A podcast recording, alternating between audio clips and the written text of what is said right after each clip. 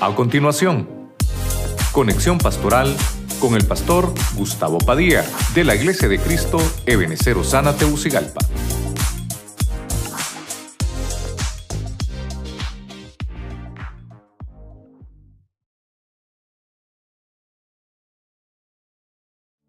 Hoy solo hemos hablado de lo que son extintores familiares.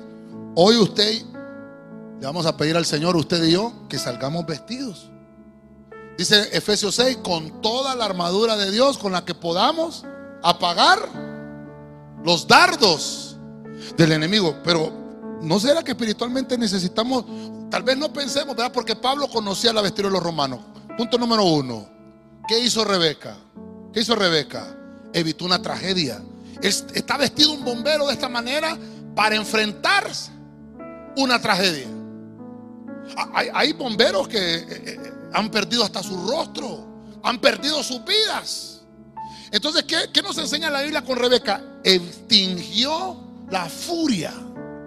Hay que extinguir la furia de lo que está pasando alrededor de nosotros. El bombero está vestido para enfrentar algo en su externo. Número dos, Jacob. ¿Qué hizo Jacob? Vestido de bombero Estamos hablando con los ojos espirituales.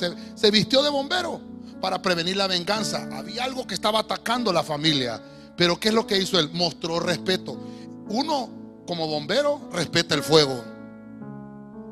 Lo respeta el fuego. Claro que sí. Lo respeta el fuego. Tiene que, tiene que controlarlo, pero con respeto. Mire lo que nos enseñó Jacob. Número 3, Abigail estorbó el pecado. Nos dice Amílcar que hay que cercar el fuego para que no se siga expandiendo. Estorbémosle el pecado a nuestro esposo, a nuestra esposa, a nuestros hijos. Hay que hacerlo. Eso es lo que Abigail nos enseñó. Su esposo eh, eh, era un hombre tosco, pero no aticemos el fuego. ¿Sabe que hay algo que le molesta a sus hijos? ¿O sabe, a los hijos sabe que hay algo que le molesta a sus papás? No aticemos el fuego.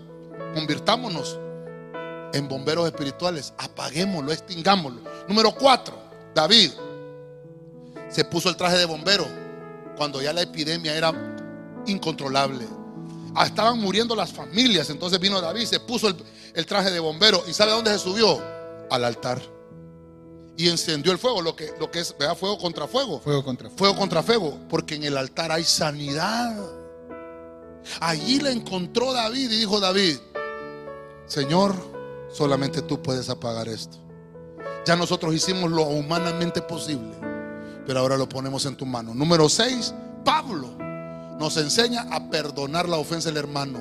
Cuando yo soy el que estoy ardiendo por dentro, mire, estoy protegido, tengo que tener el uniforme, entonces busco al hermano. Y dice Pablo que él, con el amor consecuente, si los hermanos perdonaron y Dios lo perdonó a ese hermano, ¿por qué yo no lo voy a perdonar? Hay que arroparnos de respeto, hay que arroparnos de misericordia. Y terminamos con Santiago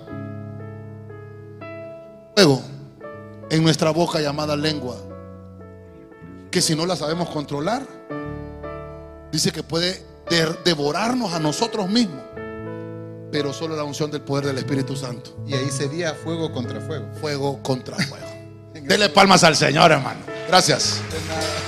Denle palmas fuerte.